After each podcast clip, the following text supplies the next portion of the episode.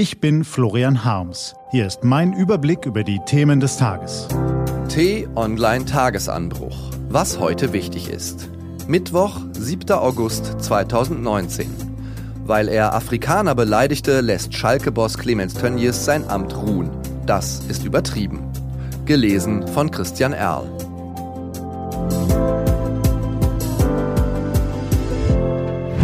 Was war? Eine Woche nach dem Auftritt des Fabrikanten und Schalker Fußballmanagers Clemens Tönnies auf dem Tag des Handwerks diskutiert Deutschland immer noch über seine Äußerung. Tönnies kritisierte Steuererhöhungen als Mittel gegen den Klimawandel und sagte, es sei besser, jährlich 20 Kraftwerke in Afrika zu finanzieren. Zitat, dann würden die Afrikaner aufhören, Bäume zu fällen und sie hören auf, wenn's dunkel ist, Kinder zu produzieren. An diesem Satz ist alles falsch.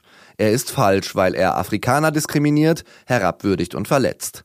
Er ist falsch, weil er Afrikanern die Schuld an der Klimakrise gibt, statt die wichtigsten Verursacher zu nennen, nämlich Industrie, Verkehr, Energieverbrauch und Landwirtschaft in Industrie- und Schwellenländern.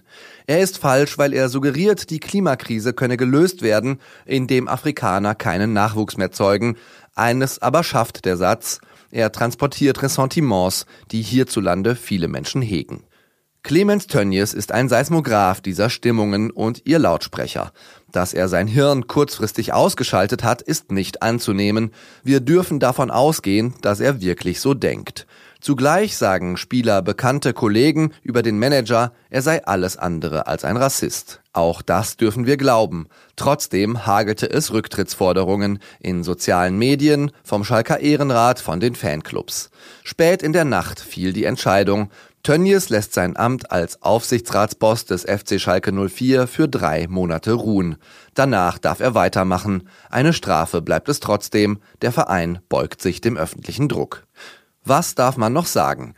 Die Entwicklung der Migration bereitet vielen Menschen Sorgen. Nirgendwo wächst die Bevölkerung so schnell wie in Afrika. Demografen prophezeien, dass sie sich in den kommenden 30 Jahren auf rund zweieinhalb Milliarden Menschen verdoppeln wird.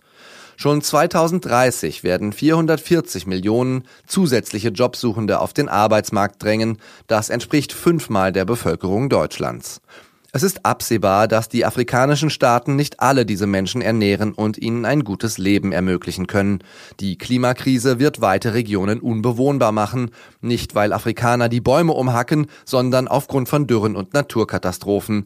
Es fehlt Industrie, vielerorts auch Rechtsstaatlichkeit. Hungersnöte, Armut, Terrorgruppen, Nepotismus und Kriminalität verschärfen die Konflikte. Man muss weder Apokalyptiker noch Menschenfeind sein, um festzustellen, es ist ziemlich wahrscheinlich, dass der Migrationsdruck nach Europa künftig nicht kleiner, sondern noch größer wird. Wer das riskant findet, ist nicht automatisch ein Rassist, sondern hat es verdient, dass seine Bedenken ernst genommen werden. Und dass sie ausgesprochen werden dürfen. Wenn dies in anständiger und respektvoller Weise geschieht, ist das vollkommen in Ordnung. Wenn es diffamierend daherkommt, ist es das nicht. Erst recht nicht, wenn es von einer einflussreichen, prominenten Persönlichkeit wie Clemens Tönnies kommt. Der Mann muss sich bewusst sein, dass er ein Vorbild für Arbeitnehmer, Fußballspieler und Fans ist. Das hat Tönnies erkannt. Er hat sich bereits vor Tagen entschuldigt und beteuert, dass er für eine offene und vielfältige Gesellschaft einstehe. Vielen Menschen scheint das aber nicht zu genügen. Fast die Hälfte der Deutschen ist der Meinung, dass Tönnies von seinem Fußballamt ganz zurücktreten sollte. Das hat eine repräsentative Umfrage von t-online.de ergeben. Nur mehr als ein Drittel sagt Nein oder eher Nein. T-Online-Chefredakteur Florian Harms hält es hier mit dieser Minderheit. So unanständig Tönnies Äußerung war, mit seiner Entschuldigung hätte sie erledigt sein sollen. Der Mann muss aus dem öffentlichen Proteststurm eine Lehre ziehen und seine Worte künftig besser abwägen. Als Gesellschaft sollten wir uns aber auch fragen, ob wir bei jeder öffentlichen Entgleisung immer sofort ins lauteste Empörungshorn blasen müssen. Manchmal drängt sich der Eindruck auf, dass Teile der Bevölkerung nur auf den nächsten Fehltritt eines Politikers, Unternehmers, Sportlers oder sonstigen Promis warten, um ihn sogleich mit größter Inbrunst zu geißeln. Als hätte dieses Land nicht gravierendere Probleme als den dämlichen Satz eines Managers. Was steht an? Auf t-online.de geht's heute auch um diese Themen. In Sachsen liefert sich die AfD vor der Landtagswahl ein Kopf-an-Kopf-Rennen mit der CDU. In Israel werden bislang unentdeckte Schriften Kafkas präsentiert und die Angehörigen des getöteten Jungen am Frankfurter Hauptbahnhof sprechen über die Instrumentalisierung der Tat durch die Rechtspopulisten. Das war der T-Online-Tagesanbruch vom 7. August 2019. Produziert vom Online-Radio- und Podcast-Anbieter Detektor FM. Den Tagesanbruch zum Hören gibt's auch in der Podcast-App Ihrer Wahl zum Abonnieren.